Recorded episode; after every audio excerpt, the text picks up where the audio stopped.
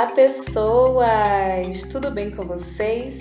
Meu nome é Thaís Rosário, sou graduanda de Ciências Sociais da Unilab do Campus dos Malês e discente do componente Estado, Participação Política e Movimentos Sociais, lecionado pela professora Leila Carvalho. Hoje estamos de volta para mais um podcast e iremos falar sobre os conceitos de movimentos sociais, contramovimentos e mobilização. Esse podcast terá como referência o texto Engajamento e Participação de Adrian Guza Lavalle e o texto Movimentos e Contramovimentos Sociais, o caráter relacional da conflitualidade social, de Marcelo Curat Silva e Matheus Pereira. Mas antes de começarmos, eu gostaria de fazer uma pergunta para você. Você sabe a diferença entre esses três conceitos?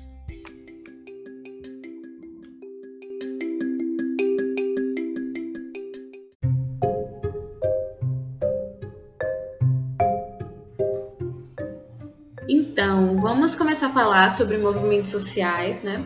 O texto Movimentos e Contramovimentos Sociais definiu esse conceito como ações coletivas, contestatórias, que estão orientadas a produzir mudanças sociais. Ou seja, basicamente é um grupo de pessoas né, com a identidade consolidada que se mobilizam com a intenção de gerar mudança social.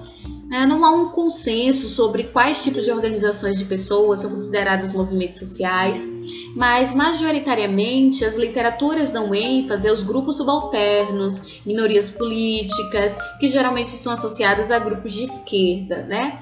Mesmo falando é, em mobilização de pessoas, eu já adianto aqui que, analiticamente falando, os conceitos de mobilização e movimentos sociais não são a mesma coisa, tá?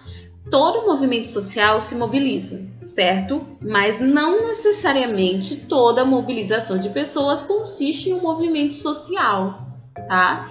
Então, o que é mobilização, Thaís? Vamos aí então para o nosso segundo conceito.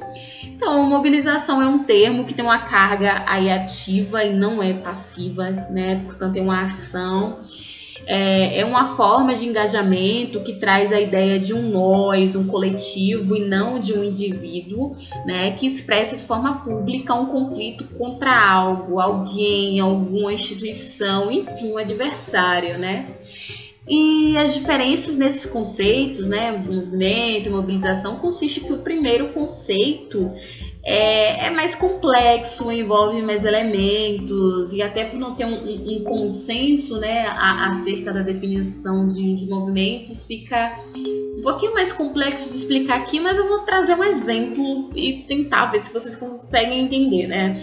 Vamos imaginar que formamos um grupo de pessoas né, estudando é, em um colégio de ensino médio, tá?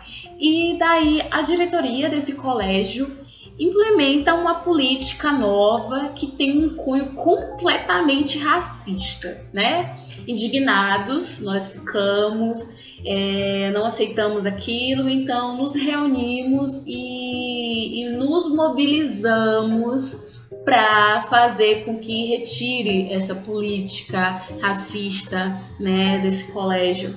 E até que a diretoria tem que revogar né, essa política. Ou seja, houve aí uma mobilização, mas não necessariamente, né, é, nós enquanto grupo somos um movimento social, né? Então é, houve o processo de mobilização, mas não necessariamente era um movimento é, é, é social ali, né? Quem sabe é, é a partir disso, é, por ter identidades parecidas, pudesse surgir aí um movimento social, né? Mas enquanto mobilização para retirada apenas da, daquela política ali, foi somente uma mobilização, assim. Não sei se vocês conseguiram compreender, né?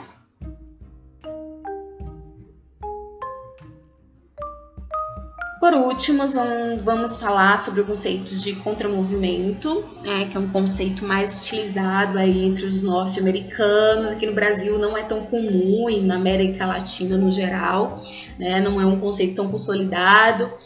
É, esse conceito ele surgiu pela necessidade de explicar organizações e mobilizações de pessoas que não se enquadravam nessa condição de subalternos, minorias políticas, pessoas marginalizadas, enfim, né, como geralmente está associado os movimentos sociais aí, né? Mas pelo contrário, são grupos dominantes, né, liberais, conservadores, né, geralmente considerados aí de direita, que se opõem ao que os grupos progressistas, né, é, tentam fazer, né, modificar é, é, a, a, sociedade. Então, como o nome já sugere, eles contramovimentam e se organizam, enfim, se mobilizam para a preservação, né, para conservar o status quo. Na minha opinião, né, há uma relação bem grande é, entre esses conceitos, é, movimentos e contramovimentos é, além do fato desse segundo né, só ter surgido porque o primeiro existe, é a forma de organização que é, é muito similar, né? A forma como eles se organizam, enfim. E eles usam da mobilização, né, que é o segundo conceito que a gente é, falou aqui, para defender suas causas. O que muda mesmo é o foco ideológico que cada um desses tem como característica, certo? E então ficamos por aqui, mas para finalizar, eu gostaria de deixar uma pergunta aqui para reflexão, tá? Na sua opinião, é necessário mesmo ter o contramovimento como conceito à parte para explicar essas organizações, né? Essa organização de pessoas com ideias conservadoras, ou você acha que o movimento, os movimentos sociais sozinho é, serviriam para explicar essas diferentes formas de mobilizações? Eu fico por aqui, agradeço muito pela escuta e até o próximo podcast. Abraço!